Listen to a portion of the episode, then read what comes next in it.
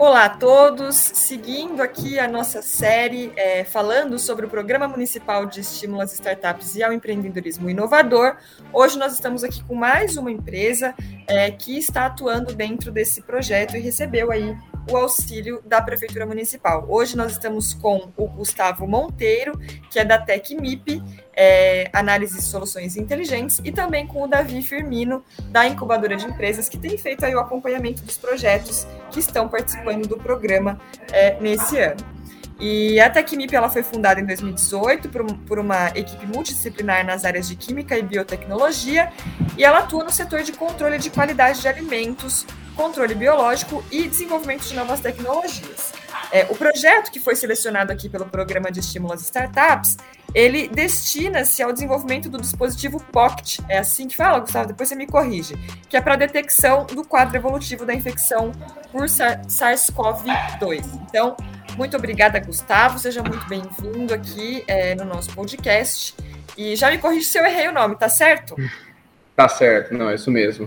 É Pocket de Point of Care Testing, aqueles testes rápidos, aqueles muito tipo bom. lateral flow, tipo teste de gravidez, que o pessoal conhece mais, né? Teste certo. de farmácia. E, e, Gustavo, já vamos começar aqui para me conta, né? É, a gente falou um pouquinho aqui da empresa, mas me conta como é que surgiu a empresa, como é que surgiu a TecMip e, e qual que é a área de atuação? Ah, Daniela, a TecMip foi uma, uma iniciativa que eu e o meu ex-sócio, né, o Rafael Pupim, tivemos durante meu processo. Eu estava no doutorado, fazendo doutorado, isso foi 2016.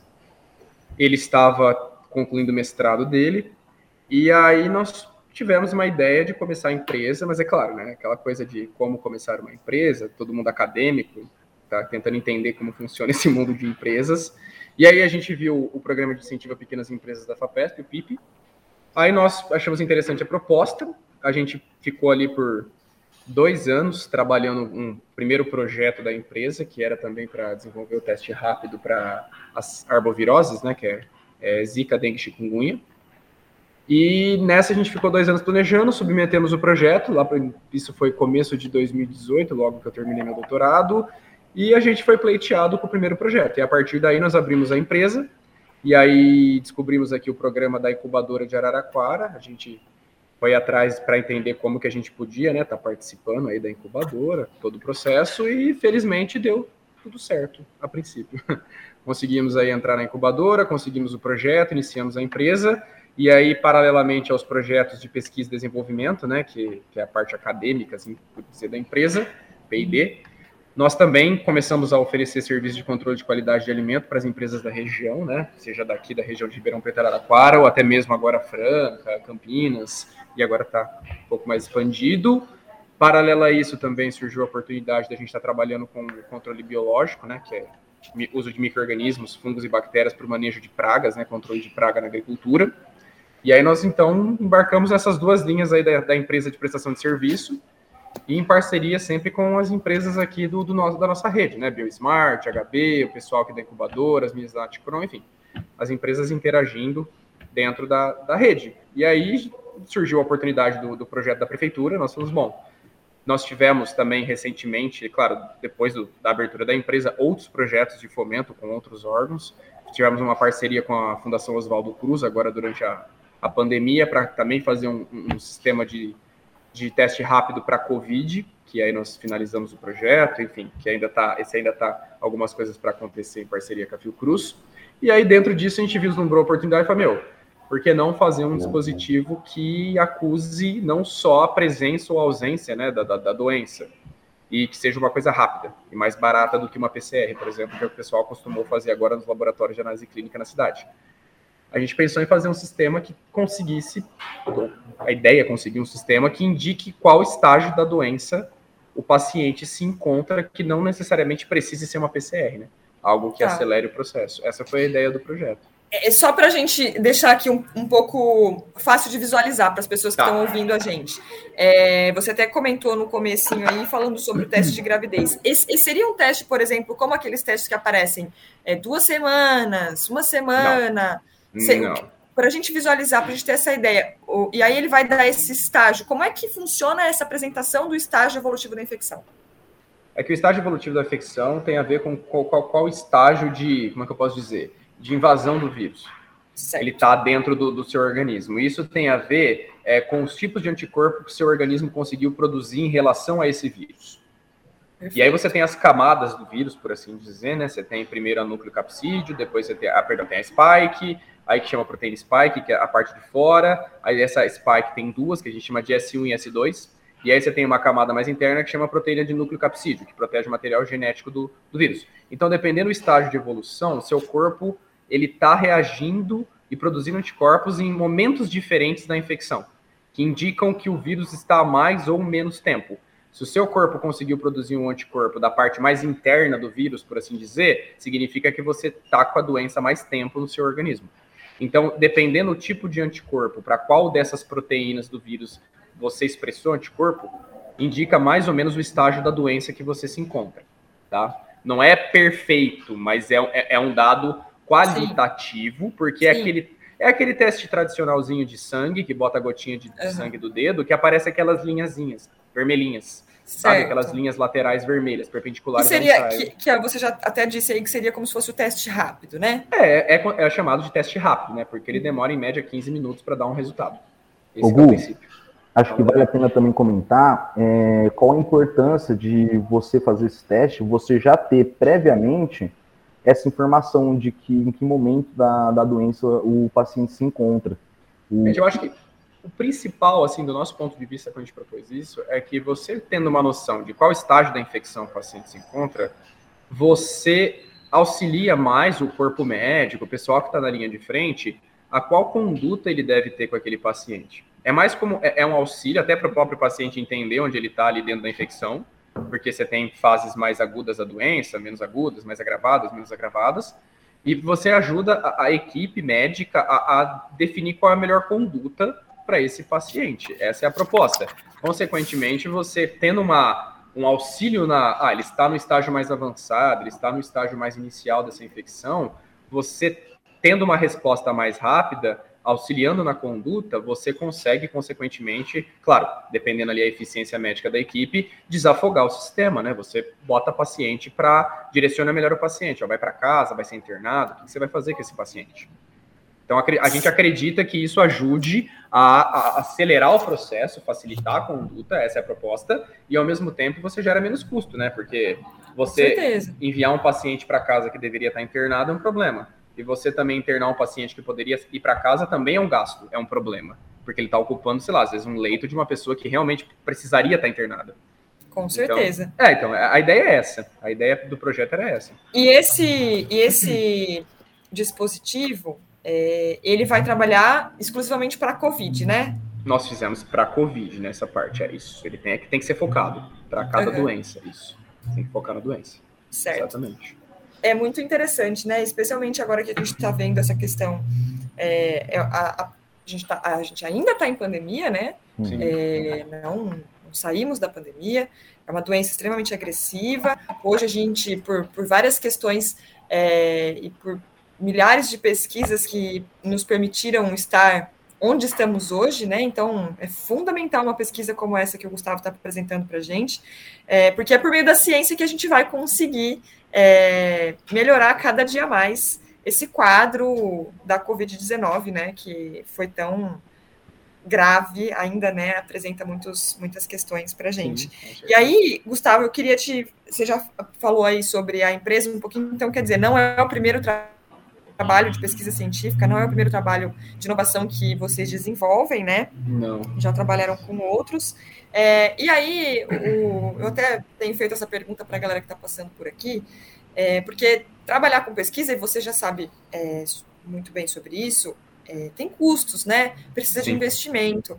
Sim. E a Prefeitura de Araraquara, com o programa de estímulo às startups, é, trouxe uma possibilidade também para contribuir com as pesquisas, com as startups que estão, é, que estão aqui na cidade, né? Como é que você enxerga Sim. isso, né? Como é que você vê esse benefício? Como é que se contribuiu ou vem contribuindo com o projeto? Da, do, bom, do nosso ponto de vista, pensando em desenvolvimento tecnológico, até da própria cidade, de, de tecnologias é, da base que sai da academia e vai virar tecnologia aí para a população é, é essencial. É excelente esse, esse incentivo que a prefeitura está dando para a gente de disponibilizar esse programa, a gente está podendo participar, está podendo pleitear essa verba, que auxilia, porque realmente, igual você falou, é, custeio de laboratório não é uma coisa barata, não é uma coisa fácil de conseguir. E não só isso também, não só em termos de material, né, Daniel? É mão de obra. Você precisa de mão de obra qualificada para você estar tá operando esse tipo, desenvolvendo esse tipo de projeto. E isso, querendo ou não, requer recurso financeiro, gente. Não é o tipo de coisa que resolve fácil, dependendo da situação. Então, eu acho genial. E o quanto a prefeitura conseguir, os órgãos conseguirem cada vez mais contribuir para isso, todo mundo ganha. A cidade ganha, os empresários ganham, a população no geral ganha.